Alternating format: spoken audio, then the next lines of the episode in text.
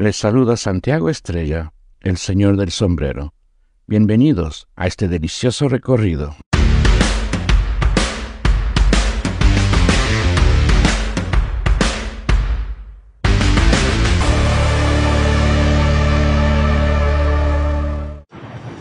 Amigos, nos vinimos acá a la Gasca, a las calles Carvajal y Lorenzo Aldana. ¿A dónde? A María, Cocina y Panadería, un lugar donde usted va a comer exquisito.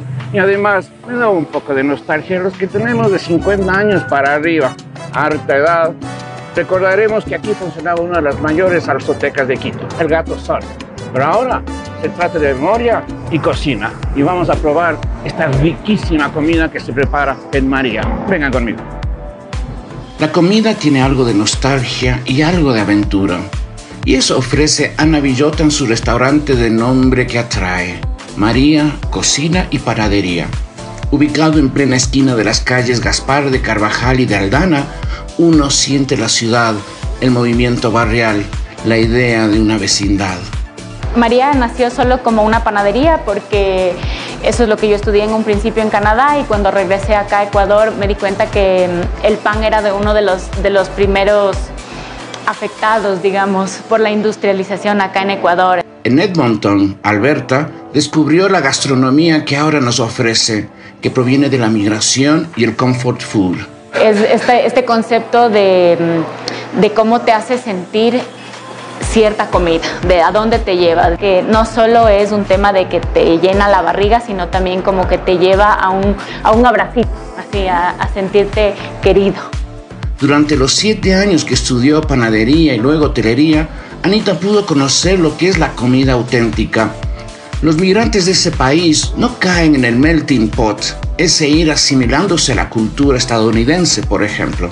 En Canadá se mantiene la idea de la comunidad, preservan las raíces y no hay forma más fuerte de volver a la tierra donde se nació que con la comida.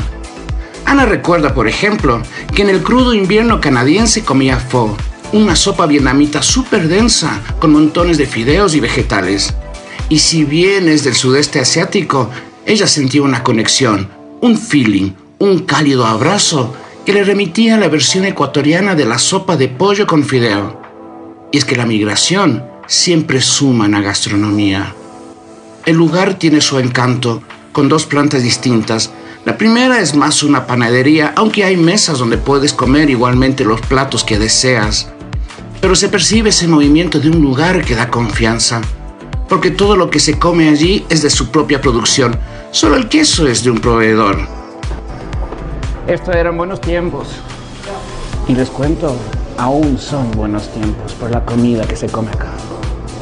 En la otra planta, abajo, se puede parrandear gastronómicamente con el movimiento de los cocineros y los buenos desayunos de María, Cocina y Panadería. Así que llegó la hora de comer y les invito a esta celebración del arte del sándwich.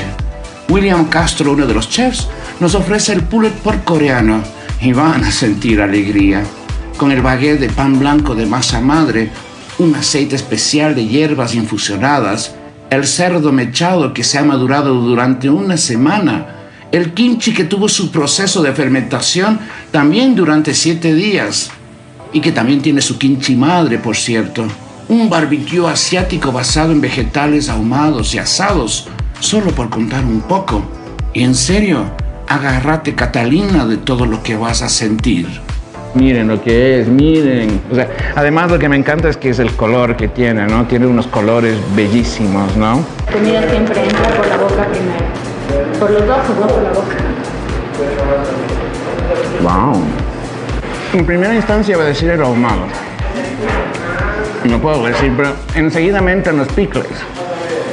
Y enseguida entra, pero así como que paso a paso entra el, el pepino. Y esto es una locura. El la jugosidad acá.